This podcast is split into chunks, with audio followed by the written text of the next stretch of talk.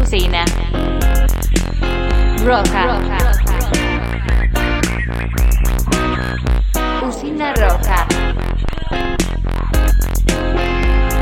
Usina. Roja. Roja. Roja. Roja. Usina roja.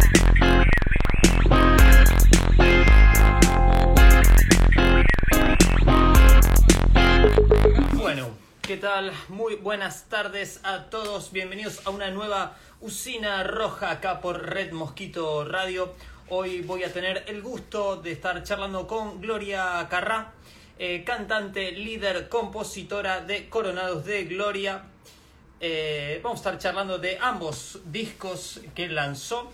Eh, y hablando de este proyecto, Coronados de Gloria, que está desde el 2013 ya activo, y ahí Hola. estamos online. Hola Gloria, ¿cómo estás? Bien, muy bien. ¿Vos cómo andás? Bien, muy bien, por suerte, ya con este clima un poco más, más propicio, más tendiente a la primavera. Ay, sí, cómo cambia, ¿no? El estado de ánimo Cam- con el clima. Ca- cambia todo, pareciera que ya no tenemos problemas, pareciera. Pareciera así.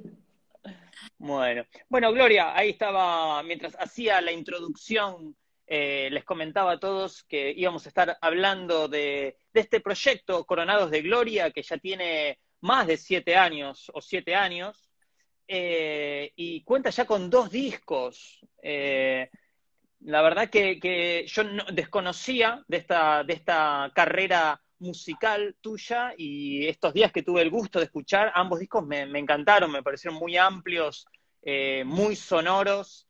Eh, así que bueno, me tengo muchas ganas de charlar con vos de este proyecto, de este proceso, de Ajá. todo a la vez. Pero vamos a empezar de, de adelante para atrás, diríamos, eh, de este 2020, que, que sigue un poco truncado, pero bueno, de a poco va tomando forma, lo vamos acomodando.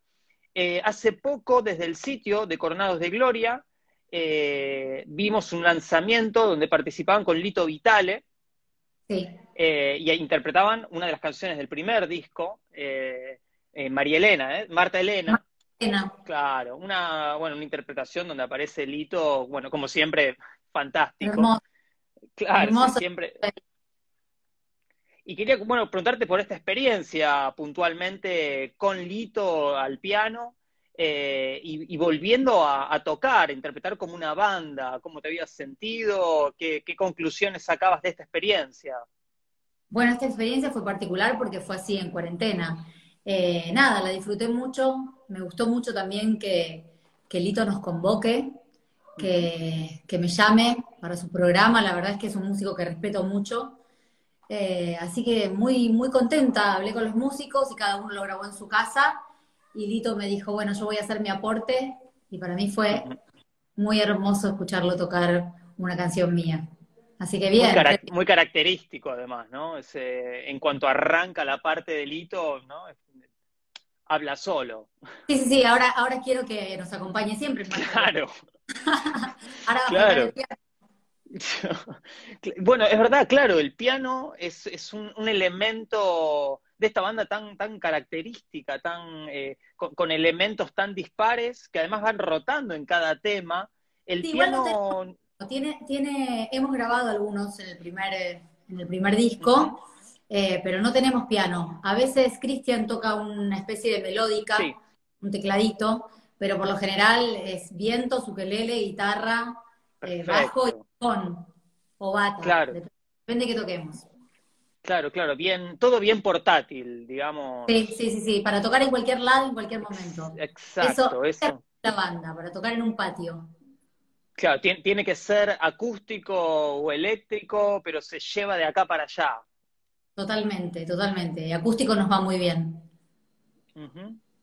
Perfecto, perfecto. Otra experiencia que hicieron este año, eh, tuvieron un show, eh, transmitieron un show en vivo desde el Teatro Picadero. Y eso fue fin de... Justo me estaba entrando un mensaje de, de Blutrach, justo que dijiste Teatro Picadero, que bueno, Bien ahí.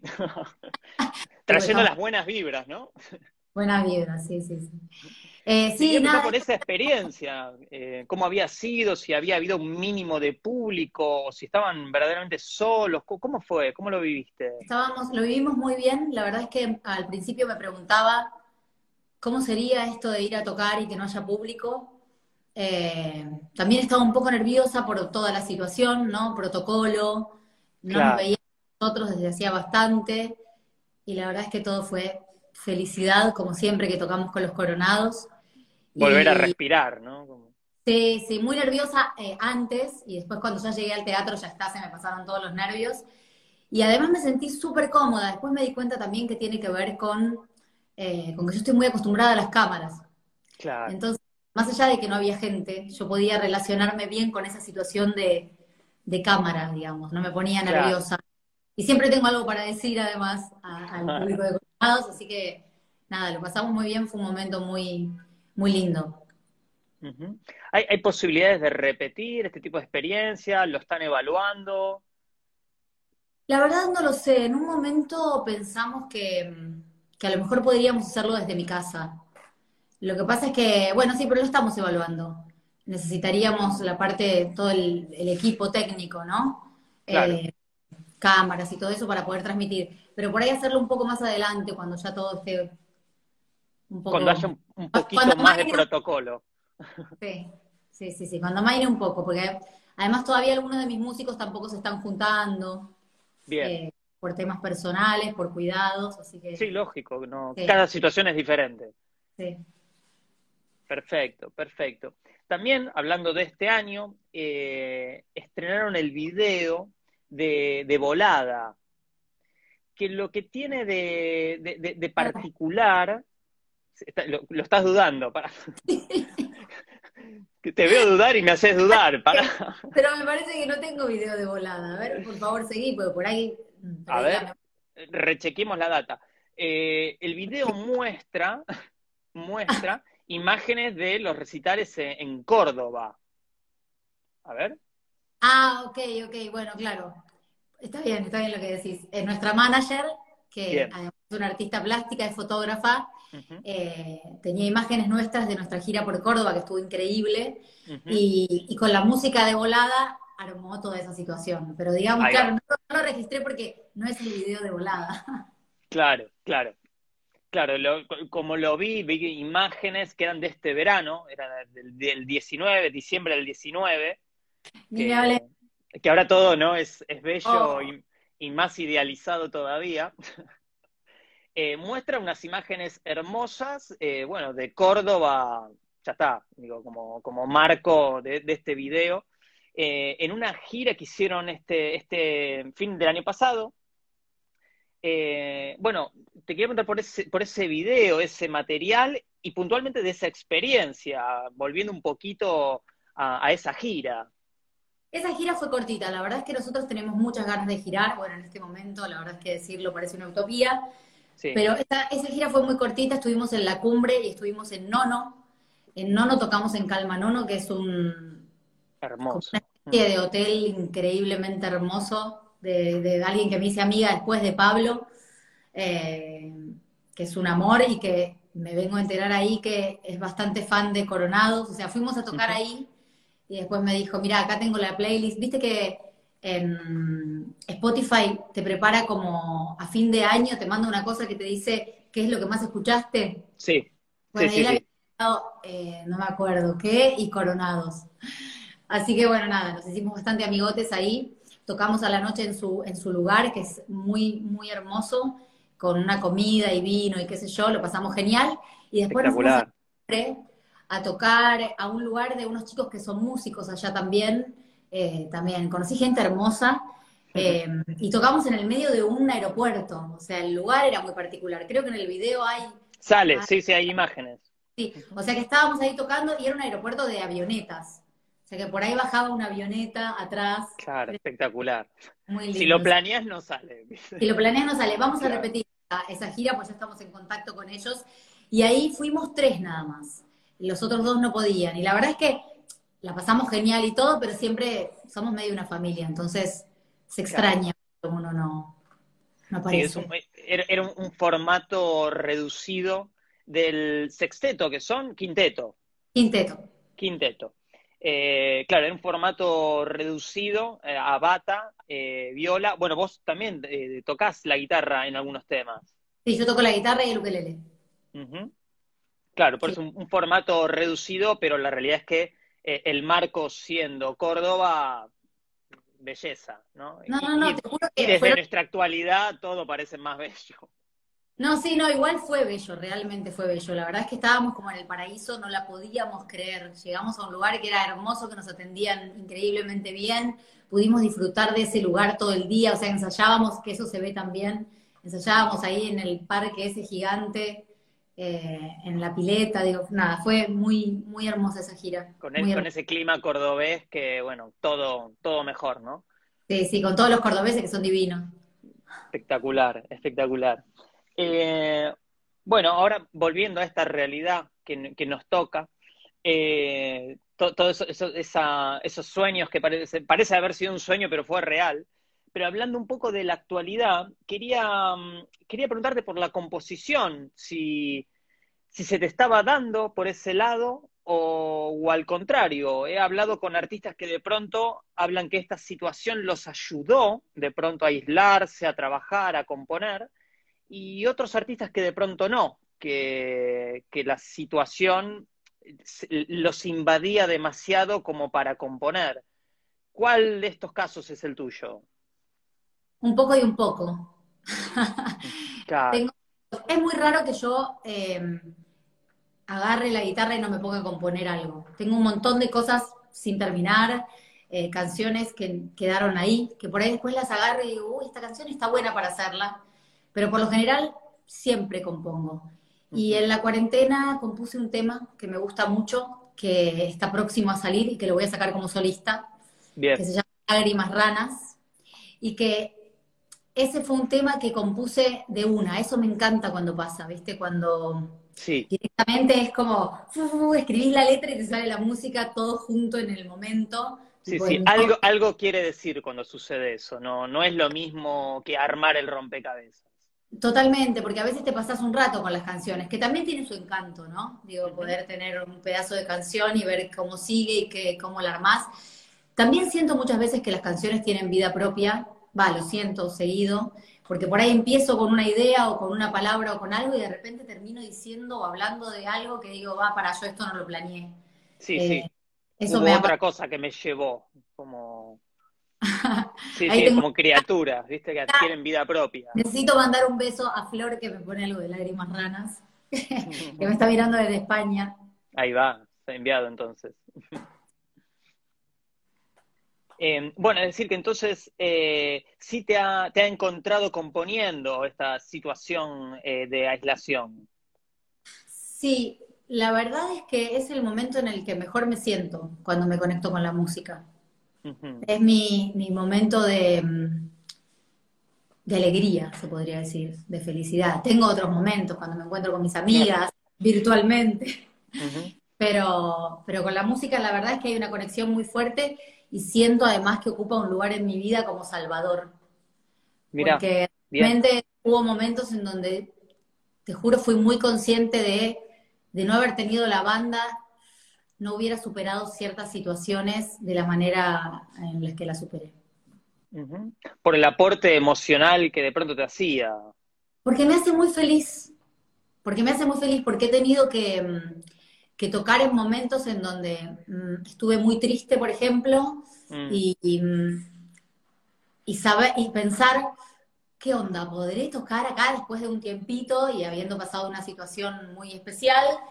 Y como, bueno, a ver, podré, y mi, hija también, tipo, mi hija estar ahí, Ángela, diciéndome, ma, ¿vas a poder? Sí, sí, sí, sí, yo diciendo, ¿podré o voy a salir? Claro.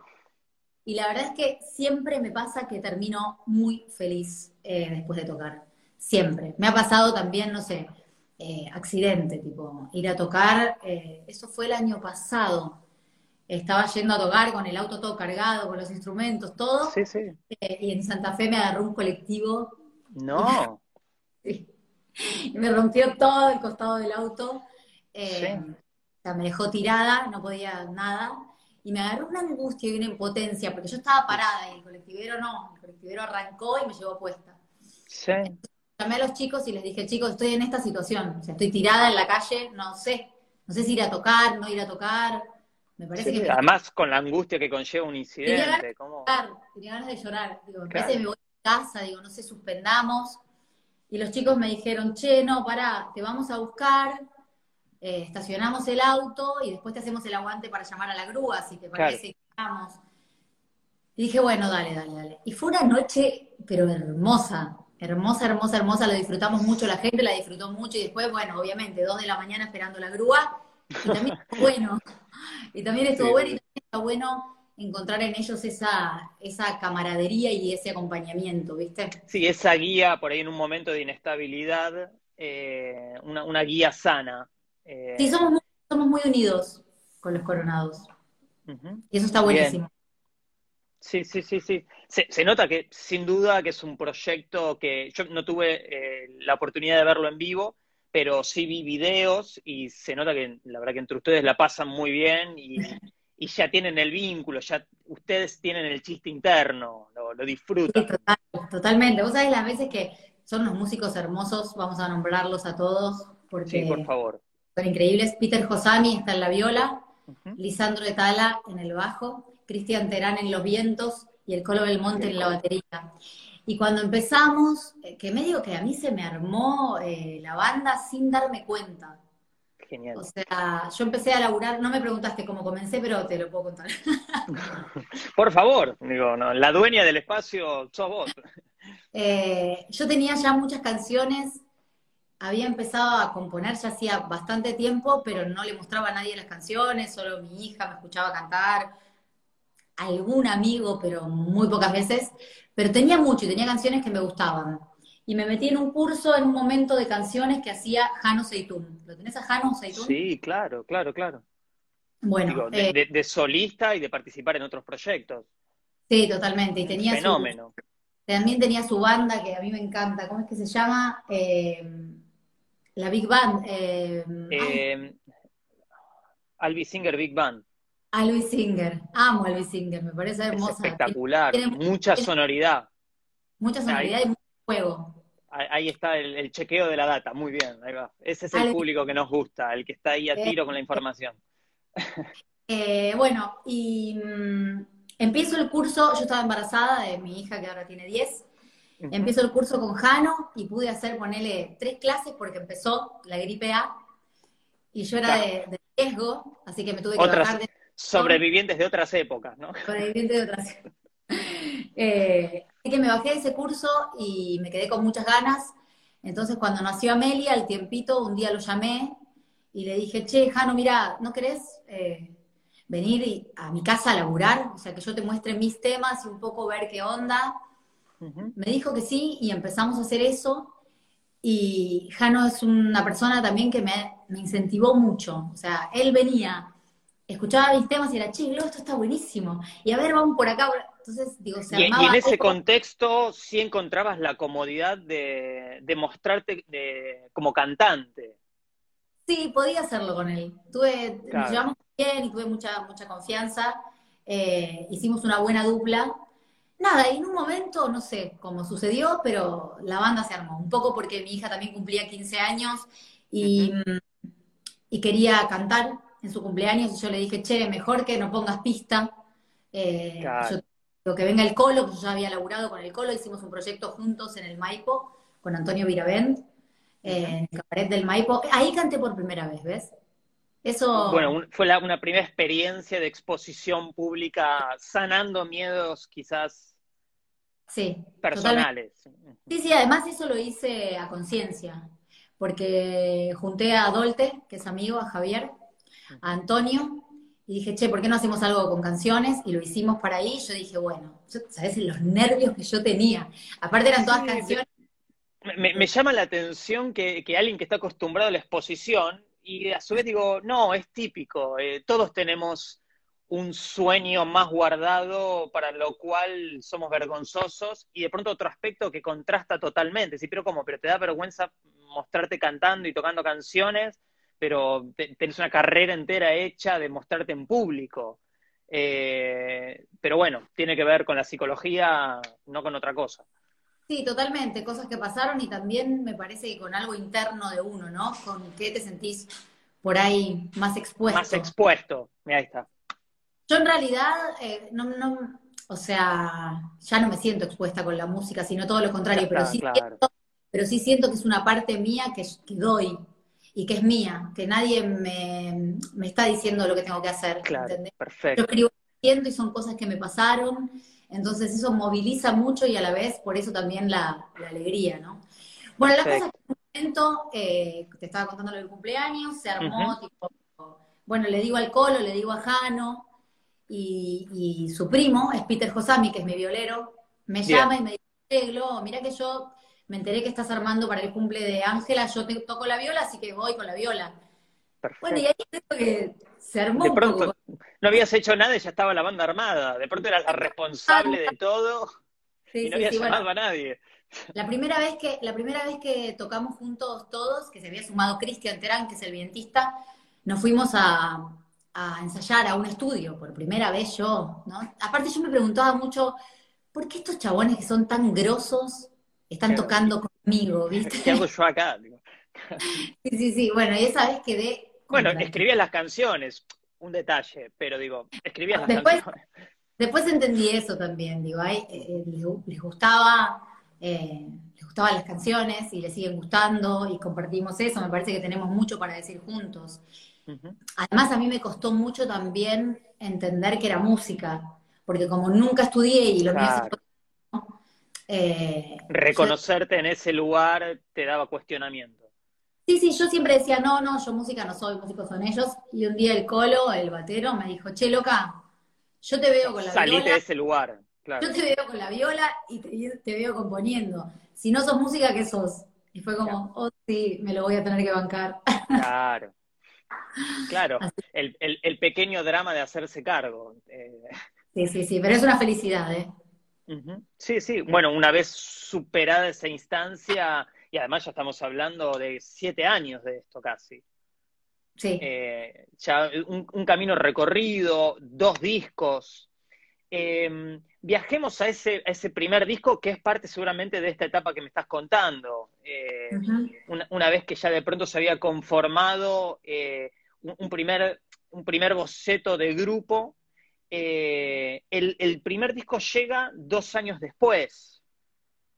Sí, nosotros arrancamos en el 2013 y en el 2015 lo presentamos.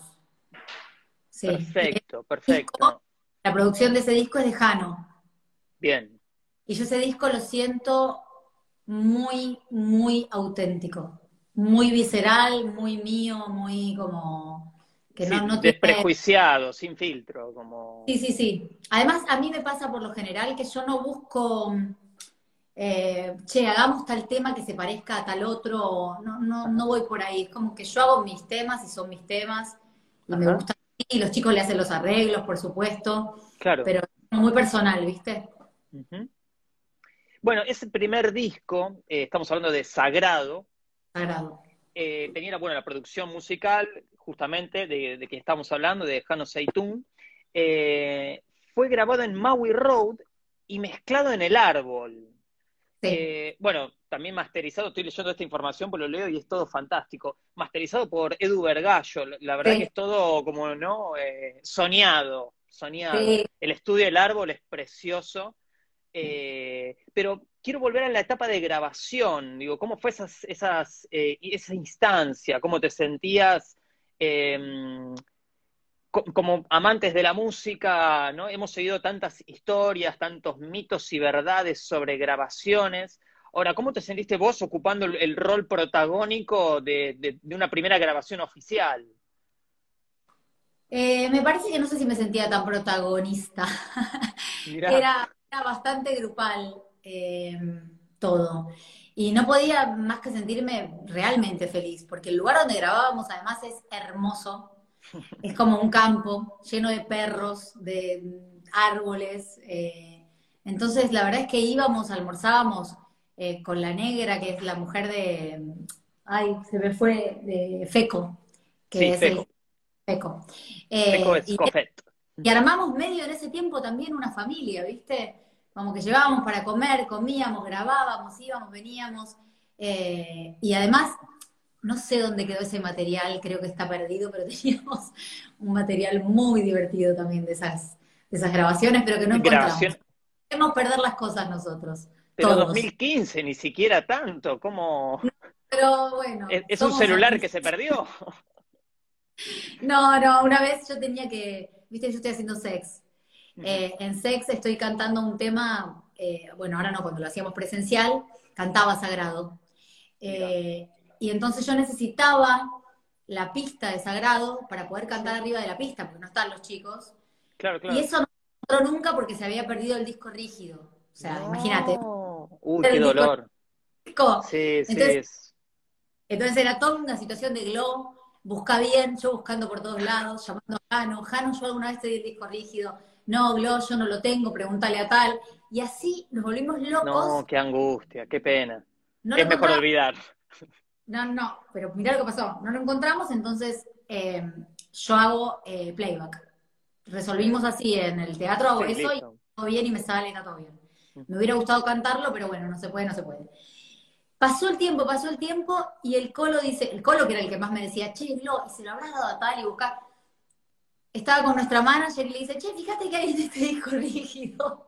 No, claro, cualquier. Le dice, Colo, este es el de Sagrado. Están las sesiones, claro. Sí, ahí que lo, tenía el colo y no sabía. Pero bueno, digo, nos pasan esas cosas. Puede, puede, podría pasarle a uno también, claro, no, no, no, no juzgaremos, no juzgaremos. Eh, bueno, después mezclado en Estudio del Árbol con Juan Stewart, eh, Juan lo, conozco, no, no, en lo personal, pero conozco su carrera artística hace mucho tiempo, trabajó con cantidad de artistas, sé que el Estudio del Árbol es precioso también, eh, pero bueno, ¿cómo fueron las instancias de mezcla? ¿Participaste en esa instancia? ¿Te dejabas llevar un poco más? Eh, ¿Qué rol eh, ocupabas? Viste que uno a veces, digo, es, es, tu voz, es tu material, es vos, a vos te tiene que gustar, pero quizás a veces uno quiere dar más libertad a quien está dándole forma a esa obra. ¿Cómo lo vivías vos? Bueno, ese momento también fue maravilloso porque fue de mucho aprendizaje para mí. no, por supuesto que yo tenía depositada toda mi confianza en ese momento en la parte de la mezcla en Jano, porque nosotros íbamos todos los días a sentarnos al lado de Juan a ver cómo mezclaba. Eh, y ahí aprendí, nada, me quedaba escuchando, me hacían notar cosas, eh, porque también el oído del músico, viste, es como, es, muy especial, es otro oído. O sea, los chicos escuchan cosas que yo no escucho. No, pero en el caso de Juan Stuart, eh, estamos hablando de una persona de muchos años de, interpretar, de grabar y de mezclar, eh, tal cual. Te tienen que marcar algo a veces para que lo entiendas, como lo están entendiendo ellos. Sí, sí, totalmente. Así que bueno, nada, yo lo dejaba todo en sus manos, de Jano y de él, pero bueno, iba aprendiendo y por supuesto sí da opiniones como, no sé, eh, digo, en la, en la, banda pasa mucho que, que, yo por ahí opino o digo, che, acá quiero este sonido, quiero tal cosa, y lo buscamos y lo hacemos. Pero, por ejemplo, en Marta Elena yo quería que hubiera gallinas. Y el ¿Era tu visión? Es que sí, el principio de Marta que haber gallinas, claro. Genial. En el principio de la canción hay gallinas. De hecho, el video se hizo con gallinas, que yo tuve acá 15 días en mi casa y me encariñé con las gallinas. Y suele pasar con, uno mascotiza eh, cualquier animal. Eh, se lo merecían, ¿eh? Muy buena onda las gallinas. bueno, así que eh, participaste de ese proceso, aprendiste, seguramente es una data que habrás incorporado para la siguiente grabación. Eh, bueno, estoy casi que pasando por alto que fue masterizado por Edu Vergallo, eh, un, ¿no? Un, maestro de la masterización, justamente, valga la redundancia. Sí. Pero bueno, entonces quiere decir que la producción musical estuvo a cargo de, de Jano. Sí, sí. y lo de... tu rol era más dejarte llevar en ese rol. Sí, totalmente. Y lo de Edu que decías recién también. Por supuesto que yo es toda gente que fui conociendo a través de, ellos, de los músicos. Claro. Y cuando me contaron de Edu, divino, porque Edu personalmente lo masterizó él. Porque también él tiene, él tiene gente para hacerlo. Sí, claro, sí, es un equipo entero, claro. De masterizarlo y particularmente a mí es, bueno, es mi primer disco, nuestro primer disco, y es un disco que lo llevo tipo en el corazón. Me parece muy, sí, me parece eso, que, es muy... Alguna vez eh, un, una- un artista me dijo, ¿no? Que cada disco era, era como un hijo, es imposible decir, decir cuál es mejor, peor o cuál te gusta más. Sí, sí, totalmente, los querés a todos, supongo. Ay, yo ya quiero a todos. Igual ahora viste que, viste que ahora es distinto también, porque ya medio que no sé si grabás el disco. A lo mejor vas grabando un tema y lo vas subiendo. Salen capítulos. Sí, sí, sí, sí, sí. Ah, Sí. Yo llegué justo a hacer eso. De hecho, de hecho, nos preguntábamos con el primer disco si lo sacábamos o no, eh, físico. Y además que es un disco largo, pues son, tiene como 13, 14 canciones, si mal no recuerdo. Es, es, es un disco largo. 14 temas y quedaron varios afuera. Claro. Sí. Claro, bueno, eh, eh, el gusto, el gusto de dejar temas afuera, eso es un montón. ¿eh? Sí. El placer de poder elegir. Eso Sí, habla muy bien del laburo previo. Eh, bueno, toda esta experiencia te, después te lleva a, Bruja, el, este segundo disco, eh, más corto, lógicamente por los tiempos que corren, eh, la, demanda y la necesidad de, la duración de un disco. Ahora, este ya es a cargo de, de Tweety González, ¿no? Otra, otra eminencia de la música. Pero por suerte ya llegás con cuatro años encima a estar tocando el material, aceitando la banda, al- algún ajuste de formación también. Eh, pero me imagino que de pasar a demorar tu carrera como cantante, tener todo ese tiempo para escribir esas canciones para el primer disco, ya con esa experiencia de grabación, llegar al segundo es otra cosa, ¿no? Es componer de otra manera, pensar de otra manera. ¿Qué, qué cambios sentís que hubo en, en Gloria como cantante y artista entre un- el primero y segundo disco? Todo fue distinto. De hecho, se hizo de diferente manera porque Tweety también es otro tipo de productor muy diferente a Jano. Sin duda. Eh, y con Tweety lo que nos pasó fue que nosotros tocamos en el CCK, eh, ahí estábamos con Daniel Greenbank, y cuando terminamos, Dani dijo que, que Tweety le había dicho que le gustaría grabar un disco con nosotros, así que nos juntamos, nos reunimos, charlamos, y bueno, empezamos a buscar canciones, entonces Tweety se venía para acá, para mi casa, cuando hacíamos algún ensayo, se ponía ahí con su compu, nosotros tocábamos, entonces por ahí decía, decíamos, no sé, tenemos este y tenemos este, y Tweety decía, este, el último, no sé qué, ta, ta. entonces íbamos como eligiéndolo con él, Perfecto, claro. lo que íbamos a hacer, y después lo grabamos en el pie, Bueno, Eh, también, otra experiencia superlativa. sí, y ya el disco tiene otra sonoridad, es Sí, sí, suena, eh, ya suena a, a otro, a otra etapa mucho más madura del proyecto, ¿no? También con cuatro años encima de estar tocando. Sí, ya tiene bata, no tiene cajón, no hay Claro. No hay ukelele porque para Tweety él dice que ¿Qué pasó con el ukelele? A ver, ahí está, esa, la polémica del ukelele. Tweety dice que los ukeleles hay que quemarlos en un asado. Sí, bueno, es, Pero bueno, Tweety es más rockero, ¿viste? No, no, va a volver, va a volver porque yo lo voy a meter el ukelele. claro, lo dio de baja, ¿no? Lo dio- me lo dio de baja. Eh, pero no, en algún momento va a volver a estar porque a mí me encanta, me encanta. Eh, Bueno, me imagino, digo, que habrás escuchado el disco de Eddie Vedder, todo hecho con ukelele. ¿Lo, No. lo, conoces? ¿Ukelele No. Songs? No, Anótatelo. Vas a querer volver a agarrar el ukelele, pero el cantante de Pearl Jam, un, Sí. un disco solista entero con ukelele Todo. y todo con ukelele. Todo con ukelele. Eh, buscalo, pues te va a encantar. Eh, lo voy a escuchar, lo voy a escuchar. Puede, puede- puede llegar a tener una gran influencia en el siguiente material, pero bueno, sigamos adelante. En este no hubo ukelele. Después te cuento. Entonces, digo, dado que limitaron el ukelele, lo, lo invitaron a irse, aparece la batería, ya empezaron una sonoridad más de banda. Y bueno, eh, Tweety al mando, ¿no? Con, con toda la historia que lo, musical que lo avala, me imagino que fue otro tipo de experiencia. ¿Cómo fue esa grabación? También otra vez aprendiendo mucho. Eh, la, la, mm, Mavi Díaz eh, estuvo de coach vocal. Bien. Eh, hermosa Mavi, además la admiro mucho y es muy amiga de Tweety, así que lo hicimos ahí medio todos juntos. Y sí, fue una experiencia distinta, diferente, también relajada, súper relajada. Tú que es una, un productor divino, hermosa persona, con el que tengo la mejor. Pero sí, fue, fue distinta, fue ya encerrarse en estudio más. eh, Claro, sí, escuchar abocados de otra manera. Sí, sí, sí, y él también buscando otra sonoridad, qué sé yo, eh, por ahí también tocaba más la voz y por ahí ahí me metía un poco más yo a decirle, mmm, Twitty, no, no, no, no quiero no Acá no. Claro, No ahí va. porque, porque no me copan las voces muy tocadas. Eh, pero bueno, nada, hemos llegado como a un acuerdo y me encanta Bruja también. Es un disco que tiene mucha fuerza y Bruja es un, un rock divino. Sí, sí, sí, sí. Te iba a preguntar por eso, ¿no? Donde ya la eh, se transforma el sonido de la banda, ¿no?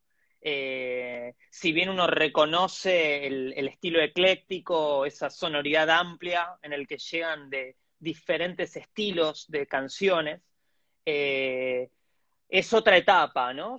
Al, al incorporar la batería suena con otro peso. Totalmente. Es otra etapa y cuando presentamos el disco que lo hicimos en Santos 4040, nos armamos con todo. Eh, es más, yo no me acuerdo si no tuvimos otro viento más, pero sé que estaba, ay, me olvidé, me parece que sí, un vientista más, pero estábamos súper equipados, entonces Ujú. es un disco que puede sonar así, pero nosotros ya también lo, lo, lo agarramos para tocar en el living, porque nosotros siempre decimos Claro. que somos una banda que podemos tocar en, un- en el patio de tu casa, ¿entendés? Como que queremos Bien. estar cerca de la gente. Entonces otra vez el colo agarra el cajón, ¿entendés? Yo agarro Sí, el sí, sí, ukelele se retransforman.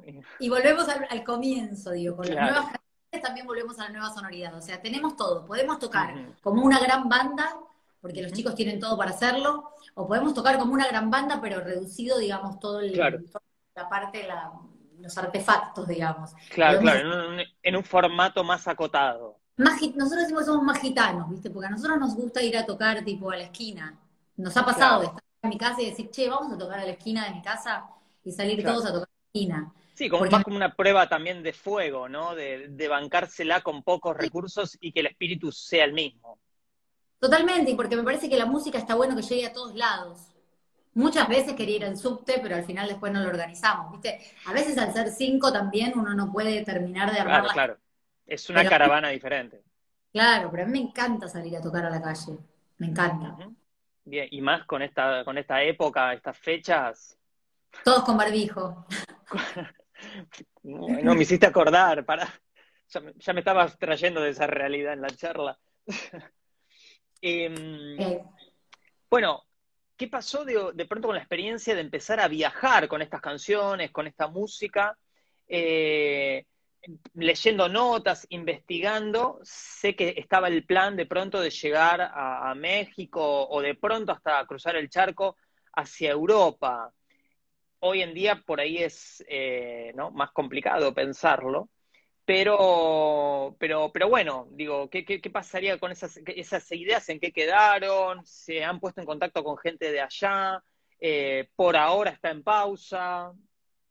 Por ahora está en pausa, sí, pero teníamos la idea de ir a tocar a México, nos pusimos en contacto con gente de allá y había posibilidades, Mm, eh, pero bueno, digo, todo era también este año y ahí Claro. estamos, pausados. España también era la idea, lo que pasa es que al ser tantos, digo, es difícil, ¿viste? Poder viajar. Claro, trasladar una orquesta no es tan sencillo. No, a lo mejor tendría que ir primero yo, tendría que animarme a ir yo con la viola o ir con uno más, nada más. Claro, Pues allá podés armar, instalás la música también. Allá vos llegás y tengo amigas que lo hacen, Flor que recién me escribió lo hace. Eh, te metes a tocar en los bares y por ahí los músicos se unen a acompañarte, o sea, les mostrás un Perfecto. poco cómo es que te acompañan. La cosa es un poco también instalar y que conozcan tu música para después poder volver y volver todos. Pero bueno, perfecto. estábamos como tratando de armarlo y, y también tenemos muchas ganas de tocar por acá, porque todo el año pasado, por ejemplo, para mí fue casi imposible salir a tocar, fue imposible, porque cuando estás haciendo teatro, yo hice dos temporadas Claro. de teatro, Sí, sí, sí, sí, es, los tiempos no son los mismos. no, de miércoles a domingo es imposible, o sea, no, no, no podés salir, o podíamos tocar a las 12 de la noche en algún lugar, así que un poquito también eso, los shows se frenaron un poco el año pasado. Eh, pero bueno, la idea de viajar y de, y de, y de tocar. Siempre presente.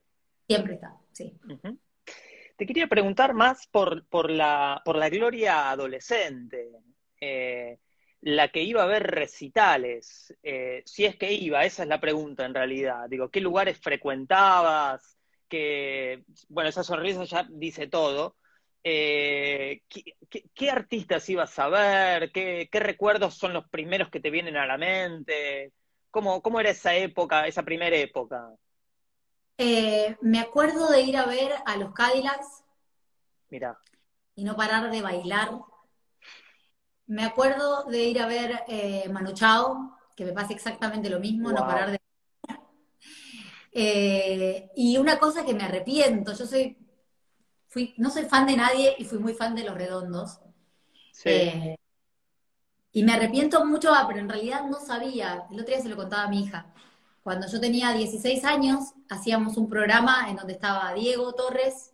Germán Palacios, Adrián eh, y el Pala, Germán, escuchaba mucho a Los Redondos. Yo todavía en ese momento... Además no que era la primera época de los redondos ahí. La primera época ellos tocaban en un lugar que creo que se llamaba La Verdulería. Ajá. Y, sí. y me acuerdo que el Pala, que es músico también, eh, y con Diego y qué sé yo, hacían escenas y traían mucha música. Y me acuerdo que tocaban, eh, en ese momento, me acuerdo que a mí me copaba la canción, pero que ni me ocupaba de ver quiénes eran los que cantaban esa Sí. canción. Ellos hacían una versión de todo un palo. El Mirá. futuro llegó. Hace Bueno. rato, claro. Sí. Y, y a mí me encantaba la canción, pero no, no indagaba mucho. Y después, a los 18 recién, eh, conocí a Los Redondos, tipo, me llegó, me llegaron en un cassette, eh, y me volví ¿En un loca qué? en un cassette. Y la, la cosa es que nos habíamos ido con mi hermano, a, él había alquilado una casa en Mar del Plata y se sumaron unos primos míos, uno es el que trajo el cassette de Los Redondos, Y no podíamos creer la banda, nos encantaba, entonces me acuerdo que escuchábamos Vencedores Vencidos. Claro. Y no le entendíamos mucho la letra, entonces retrocedíamos y anotábamos. ¿Qué dijo? ¿Qué dijo? Retrocedíamos y anotábamos. Y, y así nos copiamos toda la canción. Bueno, me volví bastante fan de ellos y nunca más tuve que copiar nada porque dice, ay, entiendo, o sea, entiendo todo lo que dice el indio. Ya está, claro. Ya está afilado. Pero bueno, a ellos no los fui a ver mucho y sí los fui a ver a River. Bueno, Sí, Claro. increíble. otra una- etapa, por ahí, Sí, otra, otro, otro momento, eh, pudiendo haberlo aprovechado un, poco más liviano la situación, claro, te, te buscaste la, la- la etapa más complicada. Sí, me hubiera encantado empezar a verlos en un lugar así, viste, con poca gente. La verdad es que me hubiera encantado. Pero bueno, lo que no pasó, no pasó. Ya está, claro. ¿Qué, qué otros proyectos de pronto sí ibas a ver? De pronto comienzo de los 90 o finales de los 80, ¿recordás, digo, eh, recitales o lugares que te hayan marcado? ¿Espacios que concurrías? Vos ya en época tra- trabajabas un montón, pero digo, debía Trabajaba- haber espacio para... No sé qué hacía, la verdad, porque la verdad es que trabajaba mucho y tampoco era de ir mucho al teatro. El teatro me aburría bastante. Era como Mirá. un bicho raro, porque antes se separaba, viste, era como, ah, las actrices de teatro, los actores de teatro, Claro, la televisión, y las de televisión eran como menos.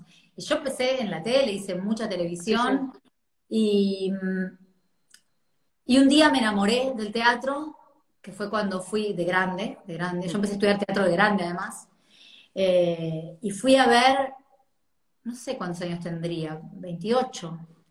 Fui a ver una obra de Javier Dolte que se llamaba mm, Gore, en el IFT, en el teatro IFT. sí, Y me acuerdo que nos hacen pasar, Javier, bueno, es muy particular también para escribir, para como director, todo. Yo no lo conocía tampoco. Y un amigo mío estaba estudiando con él y me dijo, che, ¿me acompañás? Sí, dale, vamos. Y cuando pasamos, entramos al teatro y pasamos todas las butacas. O sea, no, nadie te hace sentar en las butacas. Yo decía, ¿qué- ¿a dónde vamos? claro, que- Ir al escenario, ir a camarines. Genial. Y en camarines había dos gradas y te sentabas ahí y todo sucedía en la- con las puertas, digamos, de los camarines. Ahí sucedía la obra. Y esa obra me voló la cabeza. Fue la primera vez que yo sentí ganas de ser uno de los personajes. Como yo veía ese personaje, yo decía, ah, yo quiero hacer lo que hace ella. Y ahí morí de amor. Bueno, empecé a estudiar con Javier y trabajé Claro. muchísimo con Javier después. Ahí sobre todo por el, por el cambio de estructura, ¿no? Escenario público, de pronto, ya que te llevan a otro espacio, te descolocaba. Sí, sí, sí, sí, la- y además la historia, la historia era de unos ocupas que encontraban unos extraterrestres, era una maravilla, te daba miedo por momentos, era, bueno, Javier tiene mucho, mucho juego. Eh, bueno, y a partir de ahí sí, empecé a amar el teatro. Me parece que el teatro no tiene por qué ser solemne, eso me pasa, ¿viste? Cuando va. vas actriz, no está bueno. Claro. Sí, sí, sí, que evidentemente hay, hay algo que hay que ajustar o Y no que hablo- no atrapa. Y no hablo de comedia, ¿eh? No digo que tiene que ser una No, no. comedia reír, sino como también si te metes a hacer Shakespeare por ahí sin solemnidad, siempre va a ser mucho mejor, al menos a mí me parece eso. Claro, claro, claro, sin duda, sin duda. Eh, bueno, Gloria, ¿qué, qué planes, qué planes hay ahora inmediatos? ¿Qué, en, en qué estás trabajando ahora inmediatamente? Bueno, ¿Qué ahora es lo que sigue? Ahora estoy haciendo sex, eh, que lo estamos haciendo dos, dos veces por mes, que nos va muy bien, es como lo que está funcionando. El formato es desde tu casa, ¿es así? El formato es desde mi casa, pero son muchas plataformas. Armaron Bien. algo que está buenísimo. Después tengo una película que quedó ahí, eh, medio ahí como por estrenar, no, no la pudimos estrenar acá, que es una película que protagonicé de Vero Chen, eh, que se llama Marea Alta, y que este año fue al Sundance, fue la película que fue Wow. en realidad, en representación argentina fue esa peli y no pude ir. Sí fui al Festival de mm, Punta del Este, y estuvo buenísimo. Después tengo otra película con Javier, con Javier Dolte y... mm, Ay, se me fue el nombre de la directora, me van a matar. Eh, bueno, No, nada, y con mi amiga Julieta Díaz también, con un elenco re lindo. Me llamaron ahora para hacer algo, viste, unas- un concurso de, que salió para el Cervantes, que ganaron varias obras. Me Ah, llamaron que, que me puso contenta porque me gusta mucho el elenco, que son las Marul, no sé si tenés a las hermanas Marul, Sí, sí, sí, claro. y dramaturgas. Eh, un amigo mío, mi compañero Héctor Díaz, que es amigo y vecino, eh, y a lo mejor subió todo, digo, me encanta el elenco, así que espero poder hacerlo. Eh, bueno, y por ahora, eso sería lo Todo que... esto protocolizado, digamos. Todo esto protocolizado, la película no se sabe todavía cuándo se va a estrenar, y también teníamos, eh, tenemos un proyecto de una obra que está buenísima con, con Paola Krum, Julieta Díaz, Javier Dolte y yo, cuatro, una obra divina que le íbamos a hacer en el fines de 2020, Escrita por. escrita por Javier, Ah, escrita por Javier. Escrita, escrita y dirigida por él va a ser, Bien. las otras tres, eh, las actrices. Y la idea, bueno, era. De, de hecho, ahora debieras estar trabajando en eso, entonces. De hecho, ahora por lo menos debería estar ensayando. Claro. Seguramente hubiera también seguido con Sex, que nos iba súper bien, pero estábamos planeando ir ensayando, porque cada una también tiene mucho trabajo, entonces ver cómo armamos el- los tiempos. Claro, cómo, cómo se arma el, el- el rompecabezas. Eh, respecto al, al cine, la última peli fue 2018, Animal, ¿es así? Ah, cierto, sí. Ni la vi. O sea, ¿no? No, Gloria, ¿qué? Estamos, estamos en vivo, Gloria, no me digas. Sí. A veces no veo mis trabajos. ¿Por qué sucede eso? Digo, ¿por una, una cuestión de tiempos, casualidades o, o qué? A veces, a veces no me interesa Ajá. y a veces se me pasa. Eh, Animal no pude ir al estreno, no, me encantaría ver la peli. Animal no pude ir al estreno y después se me fue pasando y no la pude ir a ver al cine y no la vi. Claro, pasó. Pasó. Es decir, bueno, que esta peli de ahora entonces sería eh, una, una vuelta al cine después de dos años. Era, el estreno era ahora, 2020. Sí. Sí. Eh, y esa peli, si la viste, es así. Esa peli la vi, pero esa peli soy la protagonista. Estoy de la primera escena hasta la Ah, última. Teni- Entonces, tenía no, que ver. No podía no verla. Iba a quedar Claro. muy conmigo misma.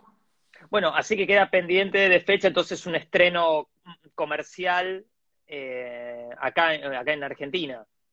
Sí, sí, sí. Bueno, no sé qué tan comercial, es una peli más como, como de culto. No, Bien. de Belén, ¿viste? No, no sé dónde la estrené. Iba a ir al Bafisi, pero bueno, también se frenó lo del Bafisi. Claro. Está todo parado. Sí, sí, sí, no hay, no, no no estamos con novedades por eso, por esos lados. Eh, ¿Sex vas a seguir hasta fin de año? No sé, preguntan acá para la ratonera. Ni sigue más. La ratonera me encantó. Ah, bueno, perdón. No, es que La ratonera es la obra que hice antes de Sex. Sí. eh, de. Bueno, qué bueno, muchas gracias. Estaba buena la ratonera. Y además mis compañeros hermosos de la ratonera. ¿Qué me preguntaste? Eh, Sex, ¿sigue hasta fin de año? Y por ahora nos va muy bien, así que sí, supongo la próxima fecha es el 25. Eh, y tenemos, hacemos la fiesta sex porque, porque van los 10, la- las 10 veces, ¿cómo sería? Virtuales. Las 10 funciones virtuales. eh, Son experiencias, experiencias virtuales. Así que vuelven invitados, que está, está buenísimo, sexólogos, filósofos, eh, nada, mucha gente que, que le aporta. involucrada. Sí, mucha gente que le aporta mucho a la experiencia. Esta última experiencia estuvo Fabio Posca. eh, Espectacular. Divino, la Chepi, eh, Rodrigo Gascón, que es un cocinero. eh, bueno, la señorita Bimbo está con nosotros. Nada, tenemos gente re interesante, tenemos sexólogo, está, está bien armada, está buena. Bien, bien, bien, bien. Eh, bueno, y en cuanto a la música, ahora me, me mencionabas al comienzo, lo, lo repito y lo traigo un poco de vuelta, eh, para quienes se sumaron ahora, eh, vas a estrenar un, un tema con tu nombre, sería, va a salir así, ¿no? Como con tu nombre, Eh, sí, sería solista. sí, sí. Igual todavía no sé si es con mi nombre, tengo que ver qué, Ah, estás, claro, dándole la, tengo que ver qué hago ahí. Mm, cuál es, cuál es la carátula, digamos. ¿Cuál es la carátula? Estoy buscando, estoy buscando la etiqueta. Ahí va, ahí va. Bueno, Eh, bueno Gloria, ¿al- ¿algo más que tengamos que saber? ¿Algún eh, estreno o, o cosas que tengamos que estar pendientes en, eh, en cuanto a trabajo, sean musicales o no? No, El creo espacio, que no. como quieras. Creo que ahora que está todo detenido es, es eso, que escuchen nuestra música, ya me pone muy Perfecto. feliz. Ahí va, entonces ahí eh, para todos los que se sumaron coronados de gloria con dos álbumes eh, y ahora, bueno, un nuevo, nuevo proyecto quizás o, o- o nuevo formato, digamos, para un, para un estreno. Eh, ¿Hay fecha de estreno ya? No, esto está ¿De la trabajado, grabado, sí. Tiene que, tiene, la tenemos que mandar a mezclar y Ah, ya bien, está. estamos en una, una- una estancia anterior. Sí, sí, sí, sí. Bien, bien. bueno, ¿Hay algún músico que, que conozcamos de pronto involucrado? eh, la producción la hizo Cristian Terán, que es mi vientista. Ah, bueno, genial. Le, le pregunto un detalle y me sale con un nombre como... Sí, sí, Ahí va, sí. bueno, bueno, muy bien. Bueno, Gloria, eh, muchas gracias. Me, me encantó hablar con vos, eh, haber conocido a Coronados de Gloria, haber entrado en ese, ese universo medio vodevil, medio, no, es una, una mezcolanza eh, muy hermosa de música, con, con músicos reconocidos de pronto de otros proyectos, que me los encontré en este proyecto. Eh, así que disfruté mucho de descubrir eh, tu música y te agradezco por esta charla. Bueno, yo te agradezco a vos por el espacio. Muchas gracias. Bueno, nos vemos la próxima, en el próximo estreno. Adiós, Muchas nos vemos. gracias. Chao, que estés bien. Bueno, amigos, a ver, acá estamos, seguimos ahí conectados. Ahí está, saliendo Gloria Carra, estuvo hoy con nosotros hablándonos de su proyecto Coronados de Gloria. Eh, y ahora atentos a un nuevo estreno como solista, tal vez, no sabemos, quizás eh, todavía falta bautizar este proyecto. Eh, mi nombre es Javier Ignacio, estamos en Usina Roja de Red Mosquito Radio.com. Los invito a seguir las redes de Red Mosquito. Todos los lunes estamos haciendo este Usina Roja con diferentes artistas en vivo desde sus casas, hablando de pasado, presente y futuro de su música. Nos vamos a estar viendo entonces el próximo lunes acá en Usina Roja por redmosquitoradio.com. Chao, muchas gracias.